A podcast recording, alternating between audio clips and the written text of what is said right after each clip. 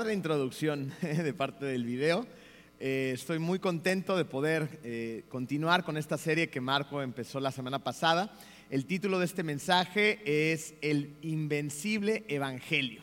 Y es justo de lo que vamos a hablar hoy. Pero antes de comenzar, vamos a ponernos en manos de Dios. ¿Me acompañan a orar? Vamos a dar gracias. Querido Dios, te damos muchas gracias, Padre amado, porque nos has traído hasta este lugar a adorarte, a alabarte. Y en este momento te pido que prepares nuestros corazones, Señor, para recibir tu palabra, Señor. Que seas tú el que hable en todo momento y que tú seas el que mueva nuestro espíritu, nuestra mente, nuestro corazón, para que pongamos nuestra mirada en ti, Señor. Y a través de toda la enseñanza y las experiencias eh, del apóstol Pablo, tú puedas revelarnos eh, cosas que nosotros tenemos también que empezar a hacer para centrar nuestro corazón en tu evangelio, Señor, en Cristo. Te amamos mucho y estamos felices de poder estar reunidos aquí el día de hoy. En el nombre hermoso de ti, Hijo Jesús. Amén. Muy bien, pues vamos a continuar con esta eh, apasionante serie. Y bueno, eh, Pablo en respuesta al llamamiento que tiene en Macedonia y guiado por el Espíritu Santo va a atravesar el mar Egeo, Egeo perdón, desde Troas hasta Neápolis para llegar por fin a Filipos. Esta ciudad es llamada así precisamente por Felipe de Macedonia. Yo no sé si ustedes sabían, pero Felipe de Macedonia fue el padre, ni más ni menos que de Alejandro Magno. Y bueno, Filipos también era famosa por sus yacimientos de oro y además tenía una eh, posición estratégica eh, muy importante como puerta de acceso a Europa. Eh, por estas razones y otras más que Marco ya le explicó en el primer mensaje de la serie, Filipos era una Roma en miniatura, era una ciudad muy importante con una posición eh, estratégica donde había una serie de comercio, de situaciones que estaban pasando en esa parte del mundo y donde mucha gente quería estar por la importancia de la misma ciudad. Bueno, con esto en mente y con la conversión de Lidia, de la joven esclava y del carcelero, la primera iglesia en Europa estaba en sus inicios. Fíjense, después de que Pablo saluda, ora y agradece a los filipenses con amor fraternal del versículo 1 al 11, que fue lo que estudiaron el domingo pasado, va a continuar su carta del versículo 12 al 30, que es lo que vamos a estudiar el día de hoy. Algunos versículos los iremos viendo versículo 1 a 1, otros estarán compuestos por dos o tres versículos en una misma sección y de ahí extraeremos la enseñanza que tenemos para ustedes. De lo que vamos a hablar en su contexto general es del poder del Evangelio, ¿ok? Del invencible Evangelio. Vamos a comenzar con Filipenses 1, 12 al 13. Dice Pablo así, hermanos, quiero que sepan que en realidad lo que me ha pasado ha contribuido al avance del Evangelio. Es más, se ha hecho evidente a toda la guardia del palacio y a todos los demás que estoy encadenado por causa de Cristo. Qué contundentes palabras para empezar el versículo 12 al 13 por lo siguiente, miren, recordemos que Pablo, como bien lo está diciendo aquí, está preso. Y es muy cómodo estudiarlo desde esta situación en la que nos encontramos nosotros el día de hoy, aire acondicionado, en un salón cerrado, nuestras pantallas, ¿no? Bien a gusto. Pero Pablo estaba muy lejos de esa realidad, ¿estás de acuerdo? Estaba en la cárcel. Estaba en una cárcel, en aquel entonces, de por sí las cárceles hoy en día son espantosas, pero en aquel entonces imagínenselas lugares eh, donde no había prácticamente ningún derecho humano, eh, húmedos, oscuros, fríos, eh, donde la gente era muy agresiva, donde estaba compartiendo esas celdas con verdaderos delincuentes que quién sabe qué habrían hecho, en una posición muy, muy, pero muy complicada, donde estaba custodiado ni más ni menos por la Guardia Imperial, que era una guardia que que créanme que no, no tenían misericordia de ellos ni ningún tipo de gracia, sino todo lo contrario. Eh, definitivamente eran personas que eran agresivas con los presos y, que trataban de aprovecharse de ellos a toda costa. Y ahí estaba Pablo encarcelado de manera injusta. Porque si hubiera estado de manera justa, bueno, pues él se lo ganó. No, pero estaba de manera injusta eh, viviendo la realidad de estar preso. Y aunado a esto, él no sabía qué iba a pasar consigo mismo. No sabía si iba a ser libre, ¿no? si era un periodo, dijo, bueno, esto se va a solucionar, en un ratito más salgo libre y sigo con mi trabajo de expandir el Evangelio. No, él no tiene idea qué vaya a pasar consigo mismo. Puede permanecer ahí muchos años, puede permanecer ahí un tiempo corto o incluso puede ser ejecutado. Esto a cualquiera de nosotros nos hubiera puesto bastante tensos. Pero Pablo está enfocado en el avance del Evangelio. Y este se está dando en gran medida, dice él, gracias a su encarcelamiento. ¿Por qué? Porque ahora la Guardia Imperial también sabe de Cristo. Estos soldados que custodiaban la cárcel eran los soldados de élite, la Guardia Imperial, personas que definitivamente tenían influencia y a las que Pablo desde su libertad muy difícilmente iba a poder llegar. Pero ahora estaba ahí en un lugar donde podía tener influencia en ellos y donde esta Guardia Imperial podía conocer acerca de Cristo. Y Pablo tenía diferentes opciones, ¿no es así? Como tú y yo las tenemos en nuestro día a día. Pablo podía haber estado deprimido, ansioso, estresado, nervioso, con miedos, incertidumbre, y todos esos sentimientos y emociones podrían estar justificadas por su encarcelamiento. Pero no es el caso de Pablo. Pablo dice, ok, ya estamos en esta situación, sucedieron las cosas, ¿qué vamos a hacer con esta situación? Cuando yo estaba preparando esta parte del mensaje para predicarla, de inmediato llegó a mí esta pregunta eh, que, la quiero compartir con ustedes, ¿no? Y, y es el siguiente cuestionamiento. ¿Cómo estamos aprovechando tú y yo las circunstancias de nuestra vida actual, aun si estas no son favorables para llevar las buenas nuevas, para llevar a Cristo a la vida de los demás? ¿Cómo? Es probable que en tu caso tú estés teniendo un momento en tu vida en una etapa muy bonita, eh, con éxitos, con muchas alegrías, muchas risas, ¿no? Y, y aún así deberíamos estar llevando a Cristo en esta etapa de nuestra vida a los demás. Es probable que tu vida en este momento esté en una etapa a lo mejor rutinaria, nada está pasando ni para bien ni para mal, las cosas se están manteniendo iguales. ¿Cómo estás llevando a Cristo a los demás? O es probable que en esta etapa de tu vida le estés pasando muy mal, muy, muy mal económicamente, físicamente, familiarmente, no sé. Aún así, ¿cómo estás llevando en esta etapa de tu vida a Cristo a los demás? ¿Sabes por qué es tan importante esto? Por lo siguiente. Porque cuando la gente ve que en medio de cualquier situación, sea excelente o sea terrible, tú te mantienes centrado en el Evangelio. Tú eres capaz de ir con Dios y darle las gracias y darle la honra y, darle todo lo que Él se merece sin importar nada en tu vida. Sin importar si estás en la cima de la montaña, en un valle o en un asqueroso y espantoso pantano, en donde quiera que estés, estamos centrados en Jesús. Cuando somos ese tipo de personas, con este tipo de convicciones, entonces nuestra vida se convierte en un poderoso instrumento de evangelización. Porque entonces las personas que te rodean, las personas que saben de tus situaciones, dicen, ¿cómo le hace? ¿Cómo le hace esta persona que a pesar que está tan bien, no se olvida de Cristo? ¿Cómo le hace esta persona que su vida está tan X, no se olvida de Cristo? ¿Cómo le hace esta persona que está tan, pero tan, pero tan mal y no se olvida de Cristo? Sino al contrario, su vida es un testimonio de Jesús. Y es así como la gente entonces va contigo y te dice, ¿cuál es tu secreto? ¿Y cuál tiene que ser nuestra respuesta? Jesús. Jesús es la respuesta. Él es la respuesta, porque yo estaba así o estoy así, pero yo confío completamente en un Dios que es soberano y todopoderoso. Él es la respuesta. Entonces, tú eres un instrumento de evangelización constante en cualquier etapa de tu vida. Esto es lo que nos está diciendo Pablo. Pablo, aunado a esto en la cárcel, ve esta oportunidad, dice, ok, ya estamos aquí.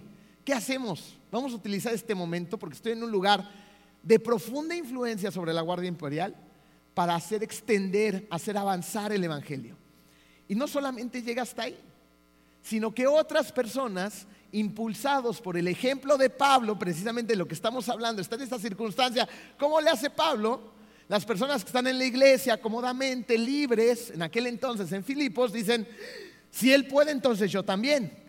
Me tengo que atrever, porque él puede, entonces yo también soy capaz de hacerlo.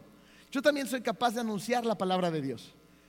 Y esto lo vemos en Filipenses 1:14. Gracias a mis cadenas, dice Pablo, ahora más que nunca, la mayoría de los hermanos, ahora más que nunca, ¿eh? la mayoría de los hermanos confiados en el Señor se han atrevido a anunciar sin temor la palabra de Dios. Maravilloso lo que está pasando con, con Pablo. Porque Pablo también ve su encarcelamiento como el sacrificio necesario para que otras personas se conviertan en valientes predicadores de la palabra de Dios.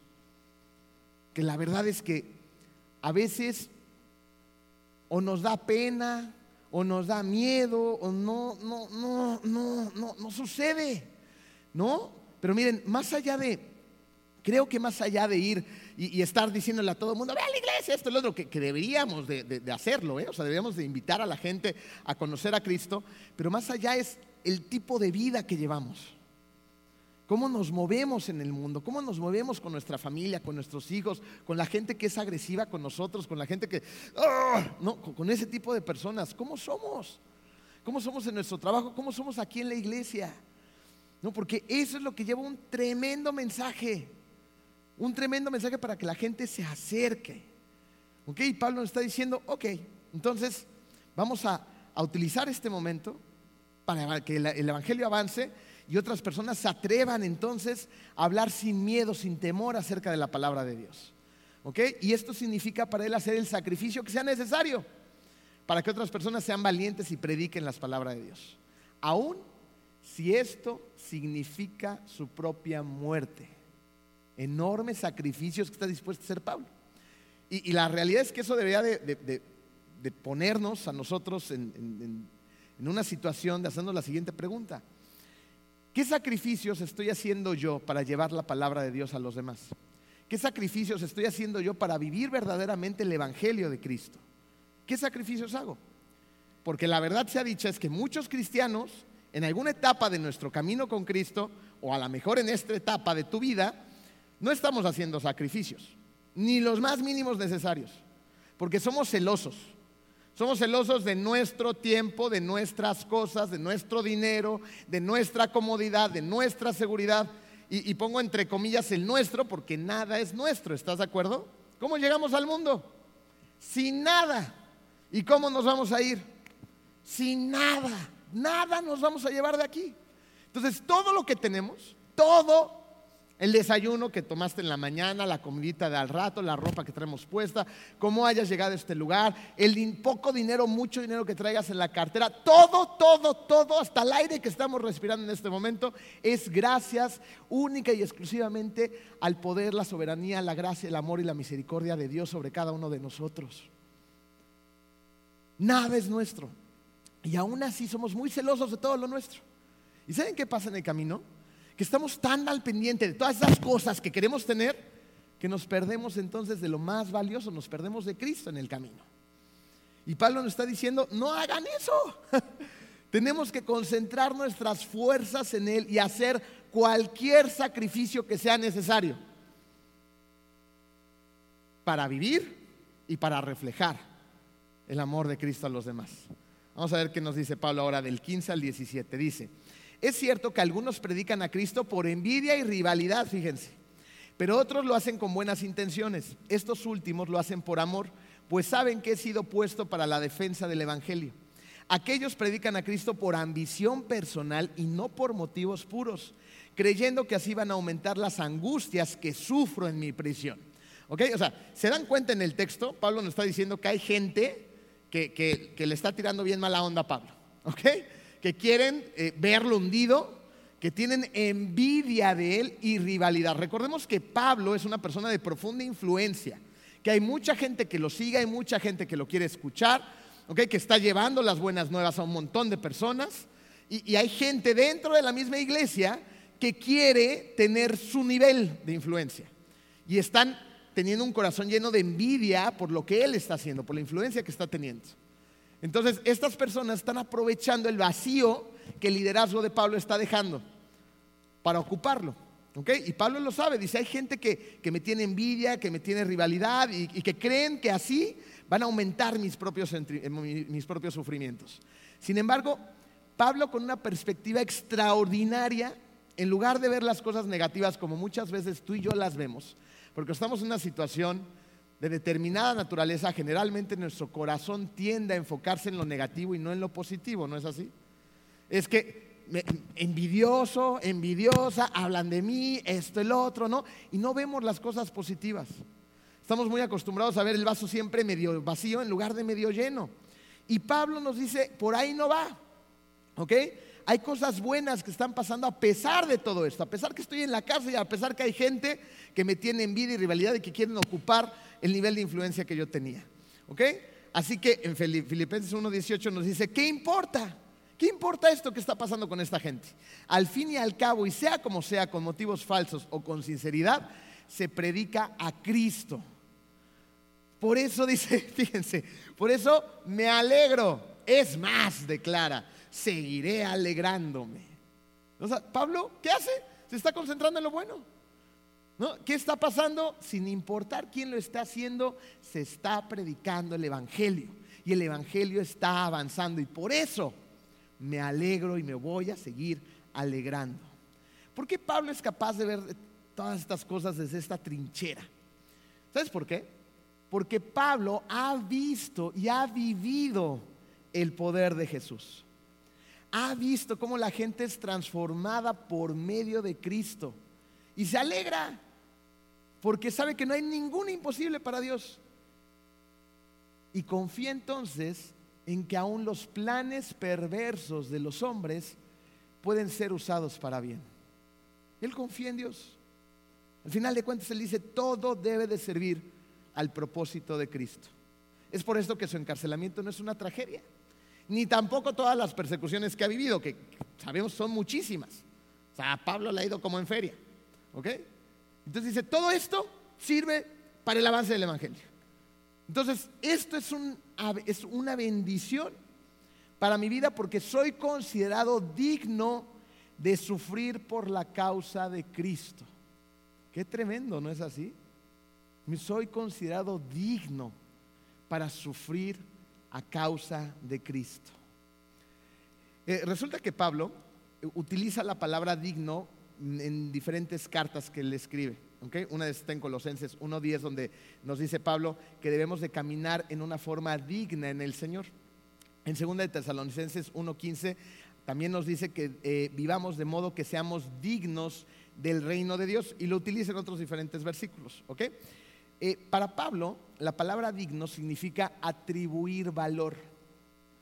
Cuando él nos dice que vivamos de manera digna, lo que nos está diciendo es que debemos de vivir de tal forma que nuestra vida nuestra vida muestre que lo que creemos tiene un valor supremo.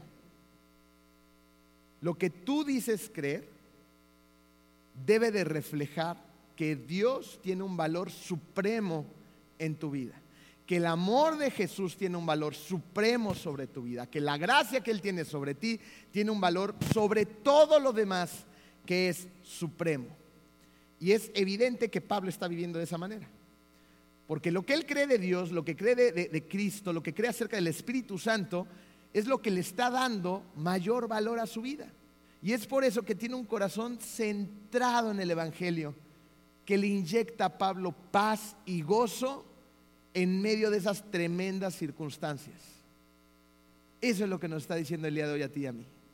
Cuando nuestro corazón está centrado en el Evangelio verdaderamente, y Cristo es el que gobierna sobre tu vida y tenemos completa confianza en Él, sin importar el lugar en donde estemos en este momento, tenemos paz y gozo para seguir adelante.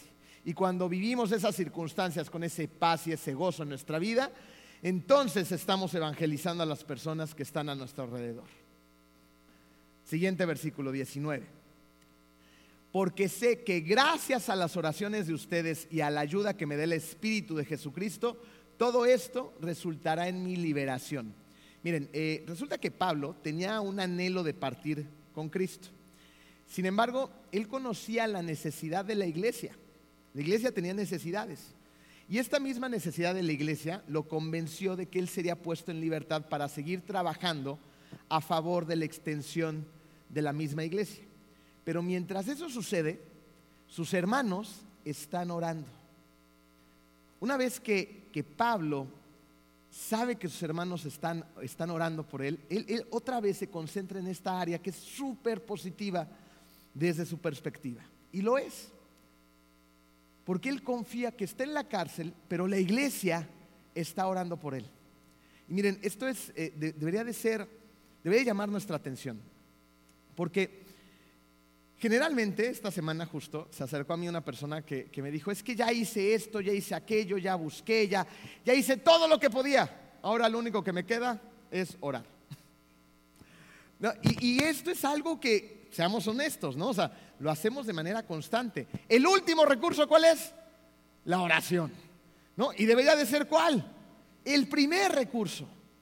La oración es poderosa. Y deberíamos de ser una iglesia que ora que clama, una iglesia que tiene línea directa con Dios, porque la tenemos. Gracias al sacrificio de Jesús podemos comunicarnos con el Padre cuando tenemos a Cristo en nuestro corazón. De manera inmediata. ¿Me pasan un micro que no haga ruido, please? No, de manera inmediata. Pero dejamos a la oración como último recurso, siendo que en ella tenemos línea directa con el Rey de Reyes, con el Dios soberano, con el Dios todopoderoso con un Dios, gracias mi amor, que tiene todo bajo su control. Y esa comunicación la dejamos para el último, cuando debería de ser lo primero que deberíamos de hacer. Una iglesia que ora, una iglesia que ora los unos por los otros, una iglesia que ora por las personas que están sufriendo, una iglesia que está orando por Cancún, una iglesia que ora por su país, una iglesia que ora por sus servidores, por sus voluntarios, por sus pastores, por los líderes, por nuestros hermanos en Cristo. Pero la realidad es que cada vez menos personas oran.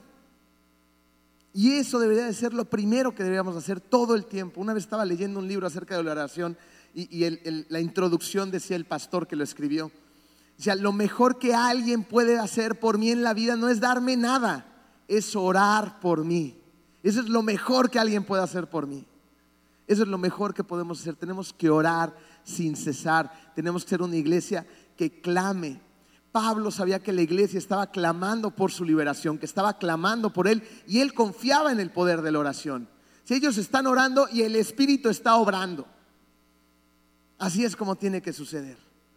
¿Ok? Oramos y sí, definitivamente no nos sentamos en la cama a rascarnos la panza. ¿Ok? Oramos y hacemos lo que podemos y seguimos orando. Y seguimos orando sin descansar. Gracias a las oraciones de ustedes y la ayuda que me da el Espíritu de Jesucristo. Vamos al versículo 20. Ahora dice Pablo, mi ardiente anhelo y esperanza es que nada seré avergonzado, sino que con toda libertad, ya sea que yo viva o muera, ahora como siempre, Cristo será exaltado en mi cuerpo. ¿Ok? Nos vamos a centrar en la primera parte de este versículo, mi ardiente anhelo. Fíjense, la palabra griega apocaradoquia, ay, me salió bien, está bien difícil, ensayé como 20 veces, apocaradoquia, apocaradoquia, ¿ok? Apocaradoquia eh, es la palabra que se usa en griego para describir esta, traducción, ardiente anhelo. Y fíjense, algo que es muy curioso es que solamente aparece eh, aquí, y en Romanos 9, ¿ok? Y los estudiosos se dieron a la tarea de, buscar esta palabra para caradoquia, ya sea en la Biblia o en cualquier otro texto independiente de la Biblia eh, en, las escrituras griegas. Y en ningún otro documento aparece, más que cuando lo puso Pablo. Entonces, se cree que Pablo fue el creador de esta palabra, apacaradoquia. ¿Y por qué creí, quería él crear una palabra que no existía cuando tenía al alcance otras? sino fuera para describir algo que estaba sintiendo y que era indescriptible en ese momento. ¿Ok? Pablo tenía la necesidad de transmitir algo que le iba a ocurrir e iba a ser muy intenso. Algo muy, muy intenso. Y lo que le iba a ocurrir a Pablo es que iba a ser juzgado. Y yo no sé tú, pero yo me imagino, si me, va, si me van a juzgar los romanos en aquella época o en la actual en la cárcel, con la corrupción de aquel entonces y de ahora, sin importar si yo fuera inocente, yo estaría muy nervioso. Muy. No sé qué va a pasar con mi, con mi futuro, no sé qué va a pasar con mi presente, no sé si me van a, dejar ahí muchos años, si me van a ejecutar. No, y, y no quiero estar ahí definitivamente. Estoy nervioso. Pero él, por el contrario, nos dice que tiene un ardiente anhelo. tiene un ardiente anhelo de qué? de defender el Evangelio cuando esto ocurra. ¿Sabes por qué? Porque Pablo era una persona, como lo hemos dicho, que todos querían conocer y escuchar. Entonces es evidente que en su juicio iba a haber gente muy importante que por primera vez en su vida iban a escuchar acerca de Jesús. Y él sabía que esa era una oportunidad que no podía perder y la tenía que usar para expander el Evangelio. Así que dice mi juicio, claro, tengo un ardiente anhelo porque llegue ese día y pueda defender el Evangelio y presentarle a Jesús a gente que no lo va a conocer. Claro, va a haber aquí gente de profunda influencia que si sabe acerca de Jesús va a ir a otros rincones a expander también el Evangelio. Quiero que eso suceda, en lugar de estar pensando en sí mismo todo el tiempo. En lugar de estar pensando en sí mismo y estar nervioso y muerto de miedo, anhela este momento para exaltar a Cristo. Y con esa profunda convicción se abre paso a la siguiente declaración, versículo 21. Porque para mí el vivir es Cristo y morir es ganancia. fíjense la convicción que tiene Pablo en su vida, las circunstancias por las que está pasando. Y él solamente está pensando una y otra vez cómo hacer avanzar el Evangelio. Llega un momento en el que él dice, porque para mí el vivir es Cristo y el morir es ganancia. Y miren, hasta cierto punto, y no me van a dejar mentir, es fácil decir que soy cristiano, ¿no es así? Es fácil, soy cristiano, yo sigo a Cristo, voy a la iglesia, pero vivirlo de esa forma, esa es otra historia. ¿Y esto por qué? ¿Por qué es Pablo capaz de vivirlo de esa forma? ¿Por qué? Porque esas palabras, esas convicciones, esas creencias internas de parte de Pablo surgen de lo que él cree en lo más interior de su ser. ¿Por qué lo cree? Porque lo ha vivido en carne propia, lo ha visto. De hecho, no hacía mucho tiempo que lo vio con Lidia. Esta mujer, ¿se acuerdan? ¿No? Marco la describió como la fashionista del momento. No le faltaba nada. Se había, abierto paso en un mundo de puros hombres. Era una mujer eh, que era un ícono en Filipos. Era una mujer rica, poderosa, inteligente, relacionada, súper conectada. Tenía todo lo que la gente de aquel entonces y de ahora hubiéramos querido tener. Todo reconocimiento, renombre, era Lidia, la gran Lidia. Sin embargo, ¿qué sería de ella sin Cristo? Nada, nada. El carcelero tenía un trabajo estable. A lo mejor iba a sus 8, 10 horas a trabajar a la cárcel, esperaba la quincena, llegaba, cobraba, iba a su casa, se sentaba a ver Netflix en la noche, pagaba las cuentas, la luz, el agua, listo, ¿no? era proveedor de su casa, tenía una vida equilibrada, como muchos de nosotros. Yo me identifico más que con el carcelero que con Lidia, ¿va? más normalito. Aún así, ¿qué sería el carcelero sin Cristo? Nada. Ellos, al igual que la joven endemoniada, estaban esclavizados, todos a cosas diferentes, pero esclavos al fin y al cabo. Y Pablo fue instrumento y testigo de un evangelio que transforma, que sana, un evangelio que restaura, un evangelio que libera, que nos libera de cualquier esclavitud para hacernos esclavos del único que vale la pena, esclavos de Cristo, el único que nos ofrece un yugo ligero de cargar. Porque recuerden que todos somos esclavos, ¿eh? todos, a cosas diferentes debemos elegir ser esclavos de Cristo como lo hizo Pablo. Pablo pasó por esto también. Él fue esclavo de sus ideas, fue esclavo de una distorsión del Antiguo Testamento, de ideas que estaban equivocadas cuando él perseguía, según él mismo, de una forma justificada a la iglesia primitiva. Pero el celoso fariseo, ese Saulo de, Tarso antes de convertirse en el gran Pablo, también fue liberado de la esclavitud para ser convertido en el apóstol con un corazón firme en el Evangelio. Y así es como llega esta gran declaración de parte de Pablo.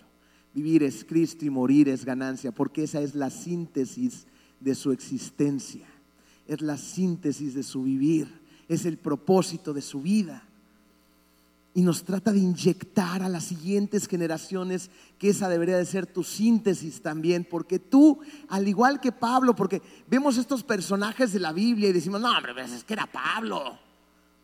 ¿Qué tiene Pablo que no tengas tú? ¿Qué tan diferente Él es de ti? Él era un terrorista. ¿Tú eres terrorista? ¿No va? Él perseguía a la iglesia, los encarcelaba, los trataba de asesinar si era posible. Y vean lo que hizo Cristo con Él. Si Él pudo, nosotros también. Si Él pudo transformar esa vida de miseria, esa vida tan oscura, esa vida tan, tan dura, en una vida que sirva a Cristo, ¿por qué nosotros no? Tú también has visto milagros como los vio Pablo. Tú también has visto conversiones como las vio Pablo. Tú también has visto cómo Jesús cuando toca algo jamás lo deja igual.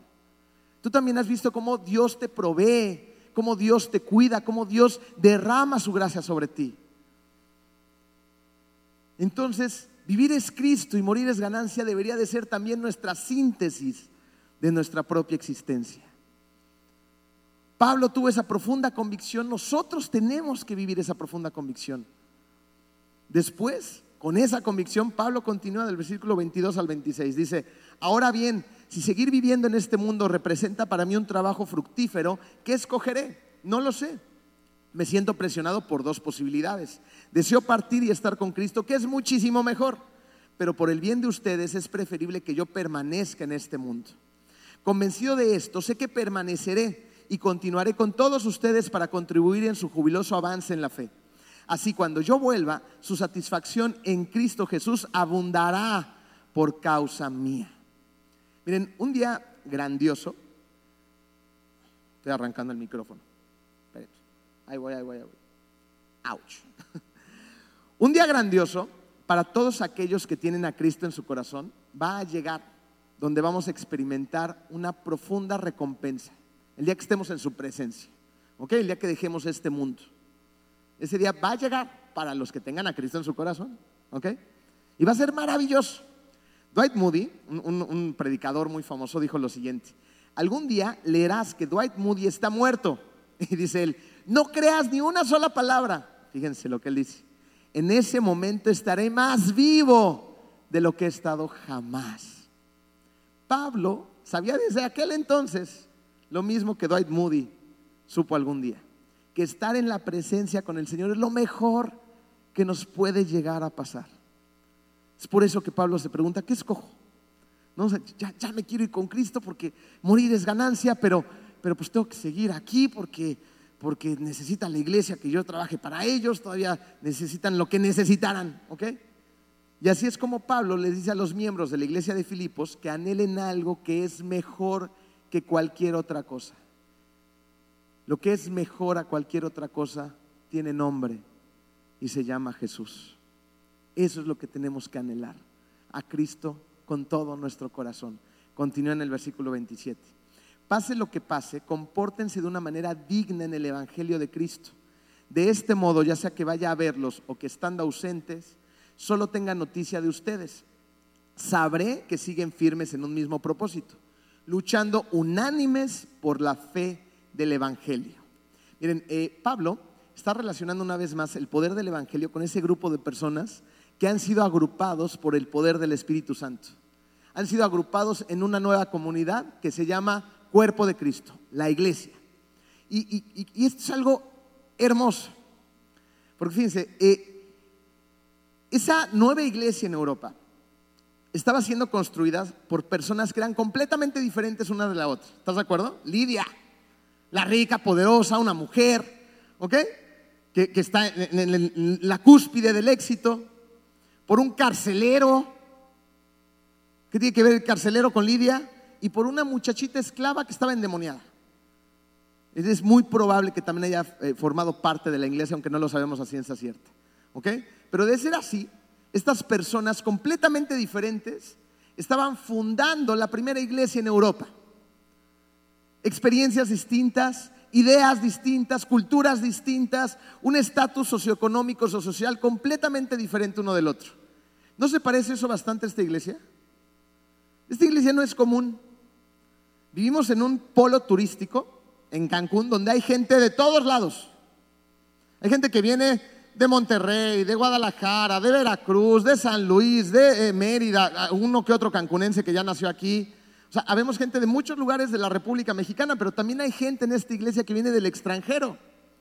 También hay gente en esta iglesia que tiene muchísimo dinero y que tiene una posición social con muchos beneficios, pero también hay gente que no tiene nada de dinero en esta iglesia.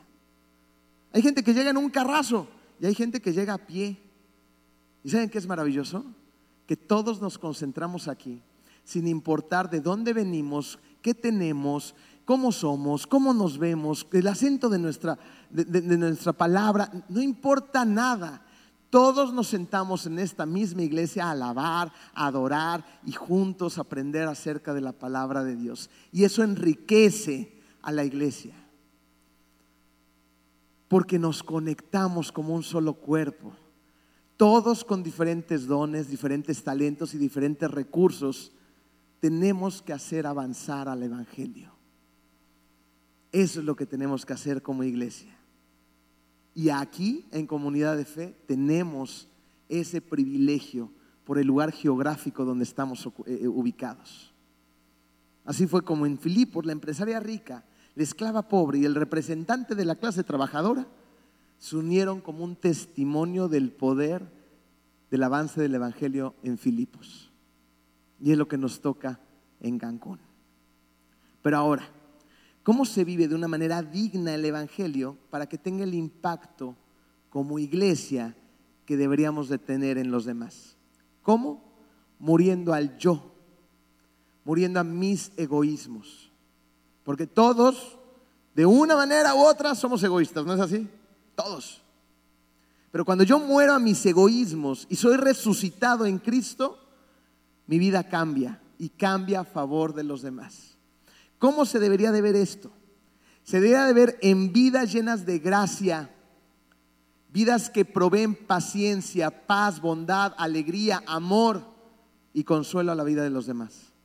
Se debe ver en una iglesia que está llena de esa gracia, de esa misericordia, de ese amor por el prójimo, de una iglesia que sirve a los demás, de una iglesia que se vacía en los demás para bien, de personas que tienen la capacidad de escuchar a los demás y no de estar juzgando todo el tiempo. De una iglesia que se puede dar a las personas que necesitan. De una iglesia que tiene familias fuertes y sólidas. Una iglesia donde los padres van y piden perdón. Una iglesia donde los padres reconocen que a veces se equivocan. Una iglesia donde los hombres se convierten en verdaderos líderes espirituales de su casa. Una iglesia donde hay tantas mujeres que con un corazón hermoso buscan y buscan grupos pequeños y consejería y ayuda. Y ahí vamos atrás, muy atrás, muy atrás, muy rezagados los hombres. Necesitamos como hombres también asumir el rol que tenemos como líderes espirituales de nuestras casas. Empecemos por ahí, iglesia, por nuestra casa. Queremos reflejar el Evangelio a los demás. Esa es la misión, ¿eh? Y si no lo hacemos, nos sentimos frustrados, porque para eso fuimos creados, para llevar a gente a conocer a Jesús a través de nuestras vidas. Pero el punto de partida debería de ser nuestro hogar. Y yo sé que es bien difícil. Pero ahí es donde empezamos, ahí, ahí. Y en conjunto, unidos como iglesia, recargándonos los unos en los otros, a pesar de nuestros defectos, caminamos de manera unida para luchar por la fe que tenemos en el Evangelio.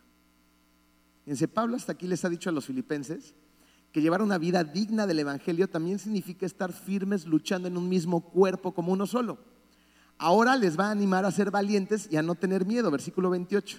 Y sin temor alguno a sus adversarios, lo cual es para ellos señal de destrucción, para ustedes en cambio es señal de salvación y esto proviene de Dios.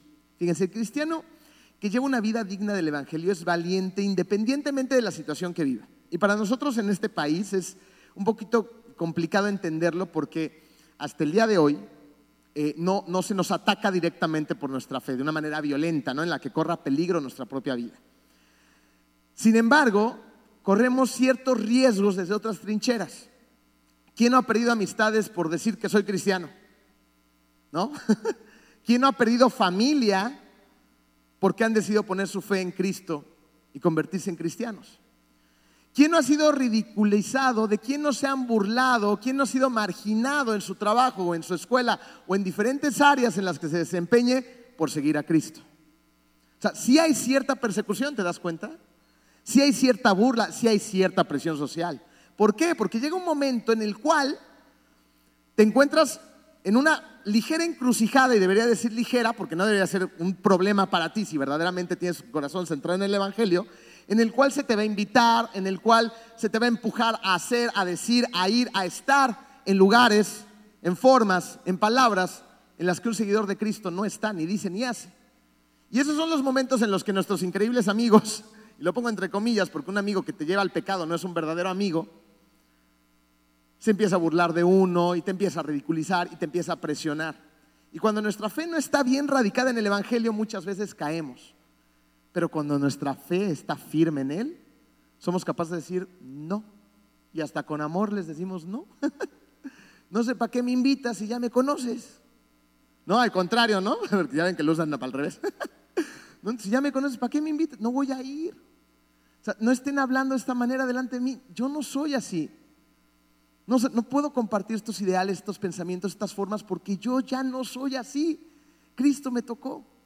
Y fíjense, pasa algo increíble dentro de los corazones de estas personas, porque a pesar de que, de que están tratándote de hacer caer, dentro de ellos empieza a pasar algo en su corazón. Y empieza a formarse ese interrogante de hace ratito, ¿cómo le hace? No, ah, yo, yo quiero eso, yo quiero ser así de valiente, así de íntegro, así de honesto con esos valores. Yo quiero tratar así a mi familia como este, pero... ¡ah! Eso es lo que debemos de hacer. Nosotros decimos que sí vamos a ciertos lugares, que sí hacemos ciertas actividades, que sí hablamos de cierta forma. Sí venimos a la iglesia en domingo, sí vamos a nuestro grupo pequeño, sí empiezo a sacar toda esa música que, devasta la sociedad y que denigra a las mujeres y, y esa bola de tonterías que nos dicen por todos lados todo el tiempo. Yo no, yo no. Me mantengo firme en un evangelio porque soy valiente independientemente de la circunstancia que esté pasando en mi vida. Soy valiente. Con estas convicciones en nuestro corazón a causa de Cristo que ocasionan cierto sufrimiento necesario debemos de hacer la vida. ¿Por qué? Versículo 29 al 30. Porque a ustedes se les ha concedido no solo creer en Cristo, sino también sufrir por Él. Seguir a Cristo tiene un precio. Tiene un precio. Y tenemos que abrazar ese precio y decir, gracias Dios, gracias Jesús, porque soy digno de hacer ciertos sacrificios a favor de tu causa. Gracias Padre. A veces pensamos que la vida cristiana es maravillosa y nada nos va a pasar jamás.